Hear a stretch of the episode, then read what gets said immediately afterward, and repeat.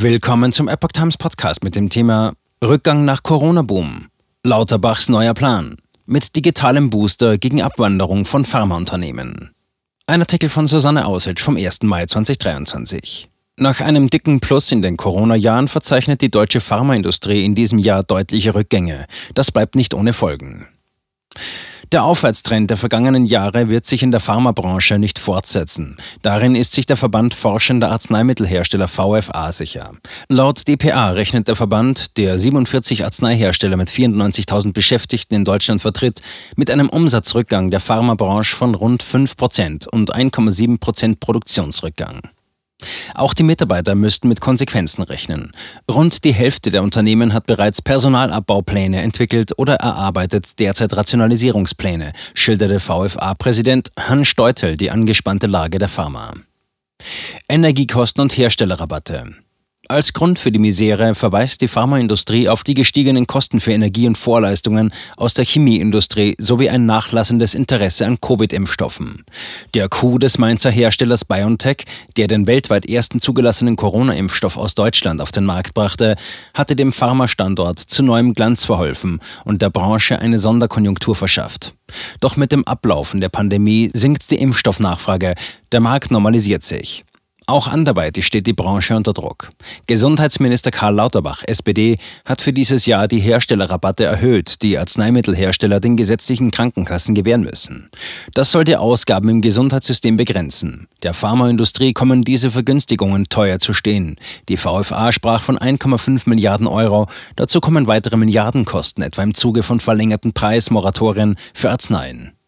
Dass es dennoch auch Neueinstellungen gebe, sei Ergebnis strategischer Unternehmensentscheidungen vergangener Jahre und damit langfristiger Pläne zum Personalaufbau, sagte VFA-Chefökonom Klaus Michelsen. Das dürfe nicht darüber hinwegtäuschen, dass das veränderte Umfeld erhebliche negative Effekte bringe. Zitat: Die Politik ist gefordert, dies schleunigst zu ändern. Zitat Ende. Es sei denkbar, dass sich Pharmaunternehmen wegen Kostendrucks von unrentablen Produktionsteilen trennen könnten. Digitale Gesundheitsdaten sollen Abwanderung verhindern. Bei der Diskussion um die finanzielle Lage der Pharmaunternehmen spielt noch ein weiterer Aspekt eine Rolle, die Digitalisierung. Damit kommt die elektronische Patientenakte zum Tragen. Zitat. Wir haben im Gesundheitssystem den Anschluss verpasst. Wir haben keine gute Digitalisierung der Versorgung und keine gute Nutzbarkeit von Forschungsdaten, zitiert das Ärzteblatt den Bundesgesundheitsminister. Nach seinen Angaben beklagen die Pharmaunternehmen insbesondere die Datenlage im Gesundheitsbericht. Durch die fehlende Digitalisierung könnten bestimmte Arten von Studien oder Therapieentwicklungen in Deutschland nicht mehr so gut umgesetzt werden wie früher. In anderen Ländern wie China, England, Israel oder Kanada hätte man dies schon erkannt und würde gezielt in eine entsprechende Dateninfrastruktur investieren. Zitat, da läuten überall die Alarmglocken, so Lauterbach. Deshalb wolle er schnell reagieren, um in Deutschland Unternehmen wie BioNTech oder Bayer zu halten, die ihre Forschungen gerade ins Ausland verlagern. Auch Volker Wissing, FDP, Bundesminister für Digitales und Verkehr, bekräftigte den Ruf nach einem digitalen Booster im Gesundheitsbereich in einer gemeinsamen Pressekonferenz mit Lauterbach am 25. April. Digital solle das neue Normal in Deutschland werden. Ziel müsse es sein, teure Doppelstrukturen abzuschaffen und rein digital zu verwalten und das so schnell wie möglich.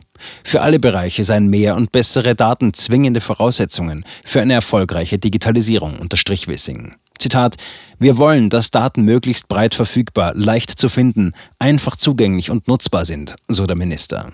Mit anderen Worten, man benötige eine Datenkultur, die für Mut und Offenheit stehe.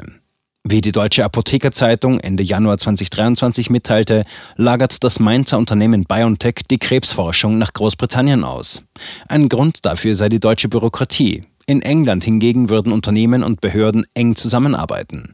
Bis zum Jahr 2030 sollen bis zu 10.000 Patienten mit individuellen mRNA-Krebs-Immuntherapien behandelt werden. Für die Studien vor Ort wird in Cambridge ein neues Forschungs- und Entwicklungszentrum aufgebaut.